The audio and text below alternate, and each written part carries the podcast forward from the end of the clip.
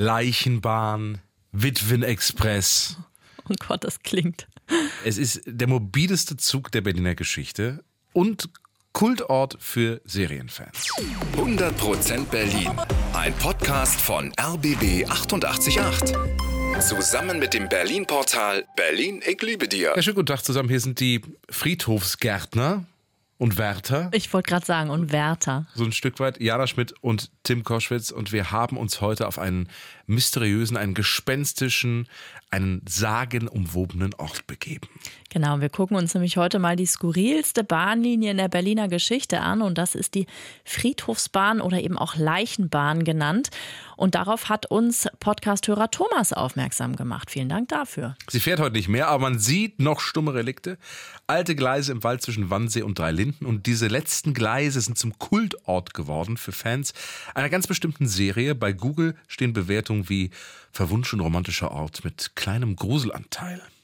Ja, aber was war das für eine außergewöhnliche Bahn? Da springen wir mal zurück oder fahren zurück in das Jahr 1909. Berlin platzt damals aus allen Nähten. Selbst für die Toten ist kein Platz mehr. Da eröffnet die evangelische Kirche in Stahnsdorf einen neuen Friedhof außerhalb von Berlin. Um die Leichen dorthin zu bringen, wird eine neue Bahnstrecke gebaut. Finanziert von der Kirche. Wo genau die Strecke verlief, das hat uns der heutige Friedhofsverwalter von Stahnsdorf, Olaf Ihlefeld, verraten. Ja, die Bahnlinie fuhr ganz konkret von Berlin-Wannsee, also wirklich Wannsee. Wenn man äh, in Berlin-Wannsee Richtung Potsdam, Magdeburg-Leipzig rausfährt, nach wenigen hundert Metern, sieht man heute noch eine ganz zarte Schneise Richtung Kleinmachnow äh, verschwinden im Wald. Wannsee, dann war der nächste Bahnhof Kleinmachnow Dreilinden, auch ein sehr schöner Bahnhof. Und von Kleinmachnow Dreilinden ging es über den Teltow-Kanal äh, in der Nähe des heutigen Europarks.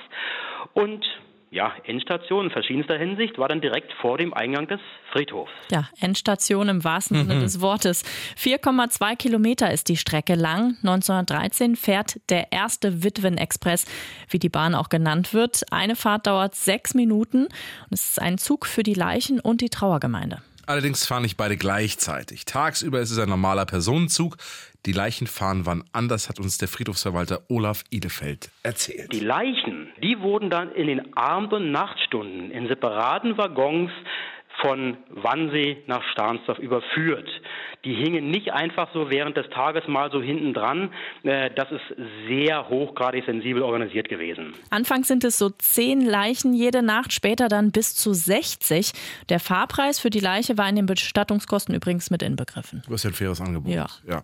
Richtig, was los ist, als die Nazis an die Macht kommen. Albert Speer will Germania errichten, die Welthauptstadt. Dafür sind aber ein paar Friedhöfe in Schöneberg im Weg. Ja, die werden teilweise geräumt oder sogar ganz geschlossen.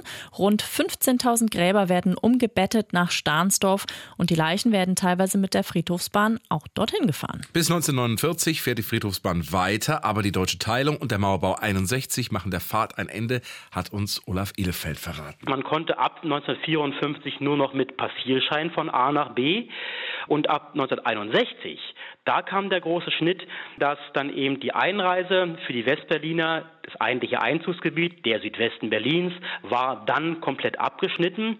Die sogenannte Friedhofsbahn fuhr 1961 in der Nacht am 13. August das letzte Mal von Stahnsdorf raus Richtung Berlin-Wannsee und danach war Schluss. In den Jahren danach wird die Strecke fast komplett abgerissen, aber ein paar Gleise gibt es noch, stille Zeitzeugen dieser Bahn sozusagen.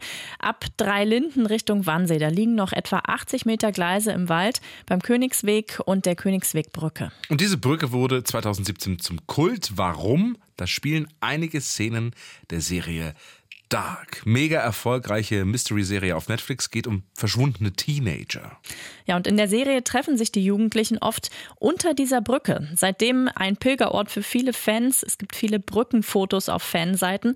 Auf Google stehen Bewertungen wie mystischer Ort zum Verweilen oder schöne Fotokulisse, aber auch gut besucht. Die Gleise der Friedhofsbahn sind so also zum neuen Leben erwacht. 100% Berlin.